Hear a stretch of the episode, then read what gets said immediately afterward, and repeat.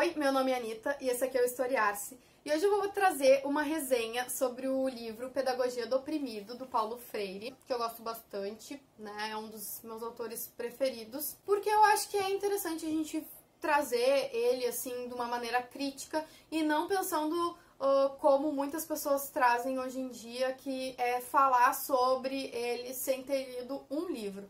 Então, acho que é interessante a gente conhecer alguns conceitos principais, né? Não é a ideia desse vídeo também falar sobre tudo, até porque toda vez que eu leio Pedagogia do Oprimido, eu vejo coisas novas e penso coisas novas. Então, é uma obra que está sempre sendo revisitada e pensada conforme a nossa vida, né? É, então, acho que é um pouco essa ideia do vídeo, espero que vocês gostem. Não me leve a mão, quem descobriu o Brasil não foi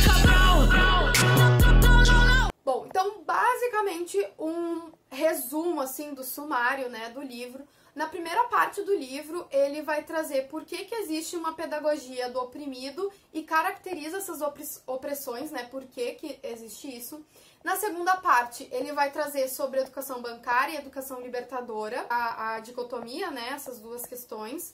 Na terceira parte, ele vai trazer a importância do diálogo e defende a dialo dialogicidade como forma de construção de conhecimento através de temas geradores. E por fim, no quarto momento, Paulo Freire ele vai trazer, ele vai tratar sobre os problemas da gente trabalhar em uma ação antidialógica, ou seja, sem o diálogo, e aí ele vai caracterizar essa ação antidialógica como conquista, dividir uh, para manter a opressão, manipulação e invasão cultural. Quais os ganhos de trabalhar com uma, uma ação dialógica, ou seja, que preza pelo diálogo que vai unir a colaboração, união, organização e síntese cultural. Como eu falei, eu não vou trazer tudo que fala aqui, mas trazer algumas coisas mais importantes que eu acredito que são importantes na obra do Paulo Freire para a gente começar a entender por que muitas pessoas gostam muito dele e por que muitas pessoas não gostam dele tá? Então, algumas das palavras-chave que o Paulo Freire utiliza na obra do Pedagogia do Oprimido, né, que ela vai ser revisitada depois em outras obras como uh, Pedagogia da Autonomia e Pedagogia da libertação, se eu não me engano. Pedagogia da esperança, desculpa. Então, algumas das palavras-chave que o Paulo Freire vai trazer é conscientização, libertadora, autônoma, humana e dialógica. Essas são as palavras-chave que a gente precisa ter em mente quando a gente está falando sobre qual educação o Paulo Freire quer para o Brasil e para todas as camadas, né? Ele vai trazer a dicotomia entre opressores e oprimidos, pensando que os opressores são aqueles que prezam por diferentes formas de educação, né? Os opressores no sentido de classe até, e os oprimidos, aqueles que uh, normalmente não são vistos como humanos, né? Ele vai trazer bastante isso na primeira parte, principalmente do texto dele, da desumanização das pessoas, né? Em tratar as pessoas como coisas.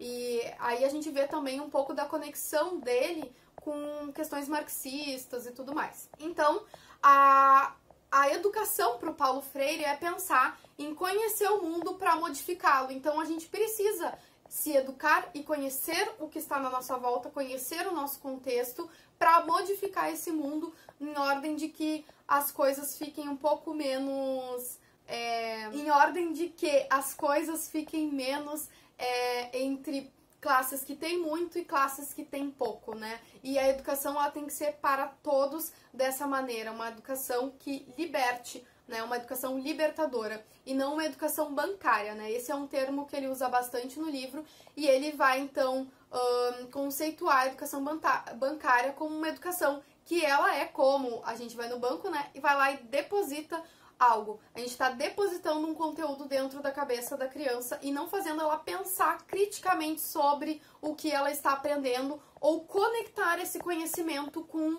a vida daquela criança ou, ou jovem adulto, né? Como ele trabalhou uh, ao longo da sua, da sua história como pedagogo, né? Principalmente no, na questão do EJA, educação de jovens adultos. Uma educação libertadora, ela vai trabalhar, como eu falei ali o resumo do sumário, né? Uh, ela vai trabalhar com temas geradores, ou seja, vai trabalhar com temas que são do cotidiano, que são temas que são da vivência daquela turma que é própria, né? Uma vivência que não existe em outro espaço, porque são pessoas únicas e são um espaço único. Então ele vai tra trazer essa questão do, dos temas geradores, principalmente para pensar, então, é, como a educação pode estar mais conectada com a vida dos educandos. Então, basicamente, o Paulo Freire ele vai trazer esses conceitos que eu falei para vocês e pensar a educação então como forma de libertação de uh, uma classe que é oprimida, né? Uma classe que é vista como desumana por uma classe, né? Quem está sendo opressor por uma classe que trata essas pessoas que estão abaixo, né? Numa, numa questão de classe mesmo, uh, por uma classe que uh, é portadora de bens, enfim, né? Então, acho que também muito isso, ele ter sido perseguido durante a ditadura e ele até hoje é muito mal falado em certos espaços, porque ele traz realmente que as classes mais baixas deveriam ter mais consciência sobre o mundo que estão a fim de transformá-lo e a fim de diminuir ou extinguir a essas diferenças de classes, né? Então, é bem marxista, assim, nesse sentido. E aí, o papel do educador, né, na visão do Paulo Freire, ele não é, então, esse centro da educação, né? E ele não é, é esse ser que vai depositar e trazer conteúdos para a turma apenas, né? Ele é uma parte importante, sim, da aprendizagem, mas ele é aquele que vai criar um ambiente em que se possa debater temas, em que se possa construir a aprendizagem não de uma forma hierárquica, mas colocando a par dos educandos, no sentido de ah, eu não sou melhor que você só porque eu tenho uma graduação ou enfim, porque eu estudei mais. Todo mundo tem saberes, só que saberes diferentes, né? Ele fala bastante isso no livro. A gente não pode pensar que ah, só porque eu tenho essa vivência de faculdade e tal, que eu sou melhor que um educando que está ali tentando aprender aquele conteúdo. Até porque aquele educando, aquele aluno, vai trazer uh, conhecimentos que só ele vai ter e que eu não vou ter. Então, acho que é muito isso também. A gente não se colocar, então, como um professor também, né, que estaria oprimindo esses educandos, trazer num, num processo de igualdade. E tudo isso se dá uh, com a, o diálogo, né? O diálogo é um, uma base fundamental para entender o Paulo Freire, não só no Pedagogia do Oprimido, depois ele vai revisitar de uma outra forma uh, isso, e aí eu li um, um texto além uh, para pensar, né, que é o diálogo em Paulo Freire, concepções e avanços para a transformação social. Nesse texto, eles vão falar um pouco sobre o conceito de diálogo, e aí vai ocorrer essa mudança do conceito de diálogo do Paulo Freire no Pedagogia do Oprimido para o Pedagogia da Esperança. No Pedagogia da, do Oprimido, ele deixa de ser um meio, o, ou seja, o diálogo é um meio, para atingir uh, a base da teoria. Então, no Pedagogia do Oprimido, o diálogo ele é o meio com que as pessoas fazem a transformação social. E o, no Pedagogia da Esperança já é diferente. O, a, o diálogo ele é a base da teoria, é a maneira que as pessoas agem para que ocorra a transformação social. Não sei se ficou claro isso, se não ficou, deixa nos comentários que eu tento explicar melhor. Então, os elementos constitutivos do diálogo para o Paulo Freire são o amor, a fé, a confiança, a humildade, a esperança e a criticidade. Ele vai explicar isso ali na, nessa edição que eu tenho ali na página 110 e 115. Não vou ficar falando especificamente sobre cada um, mas eu acho muito interessante assim a gente pensar, principalmente nos tempos que a gente vive hoje, né? O quanto o diálogo às vezes se perde com pessoas que pensam diferente da gente. Então, eu acho que é fundamental a gente ver esses conceitos, né? Pô, para ter diálogo com alguém, eu tenho que ter um ato de fé, um ato de confiança que essa pessoa está tentando conversar comigo da mesma forma, da mesma forma que eu tô tentando conversar com ela, né? Eu acho que isso eu tenho uh, li recentemente o comunicação não violenta, eu acho que isso tem muito a ver, né? A gente tem que tentar, às vezes eu sei que é difícil, né? Tem uh, pessoas que não querem dialogar com a gente, tem pessoas que uh, veem isso como uma dificuldade muito grande, né? Principalmente tentando vencer uma discussão e não se colocar como um, um um ser humano ali que está tentando dialogar e tentando chegar a alguma conclusão, mesmo que sejam conclusões diferentes, né?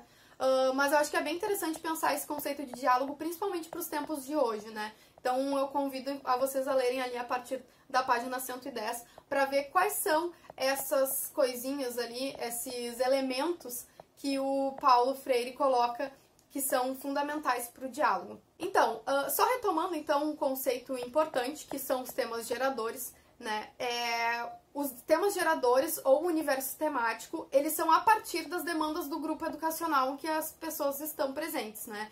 Então, é, que esses temas geradores vão ser, uh, podem se desdobrar para outros temas. O Paulo Freire usava bastante isso porque ele trazia mais essa questão da, da alfabetização, né, de jovens e adultos. Então, em vez de pensar a alfabetização como coisas muito abstratas, é, e a gente pode pensar assim, algo bem básico de pedagogia, tá? Uh, um alfabeto dentro da sala de aula. Bom, o alfabeto ele não tem que ter palavras que as crianças nunca viram na vida. Elas podem sim depois conhecer essas, essas palavras. Mas por que não construir um alfabeto com coisas que, bom, C de celular, coisas nesse sentido, assim, né? Ah, do cotidiano dessas crianças.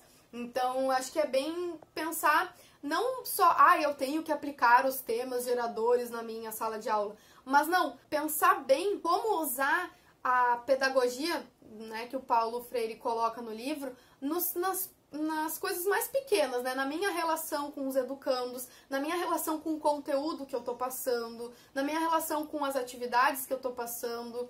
E pensar mesmo, e acho que isso a história tem essa, essa já facilidade, né, de, de pensar, porque a história é, é ensinar a pensar criticamente, é ensinar a respeitar o outro, né, a pensar vários modos de vida, vários modos de existência. Então, acho que isso é uma das potencialidades que a história, o ensino de história tem. Então, já fica um pouco mais fácil de usar os termos e usar a pedagogia do Paulo Freire. Bom, para não me alongar tanto assim, né, eu acho que um dos livros que é interessante, além do Pedagogia da Esperança, que ele vai revisitar o que ele escreveu no, no Pedagogia do Oprimido, é o livro uh, Ensinando a Trans, Transgredir, da Bell Hooks, que ela vai trazer algumas críticas que ela tem ao Paulo Freire, como às vezes uma visão machista que ele tem, né, uh, sobre a, o, o, texto, sobre a maneira que ele escreve ali, uh, e ela vai incluir então as questões de uh, gênero, classe e raça numa visão freiriana de educação. Então acho que é bem interessante esse livro também.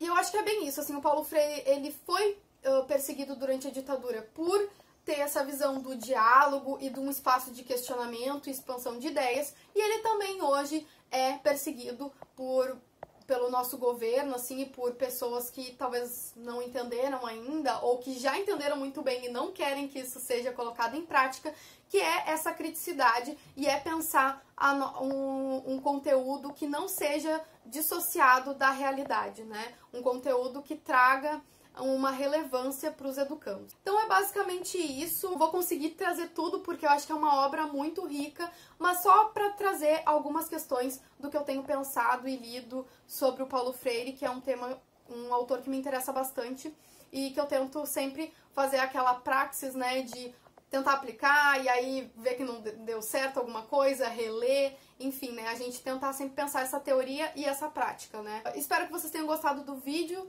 E é isso, deixa o seu comentário. É, se não entendeu alguma coisa que eu falei, eu posso explicar melhor.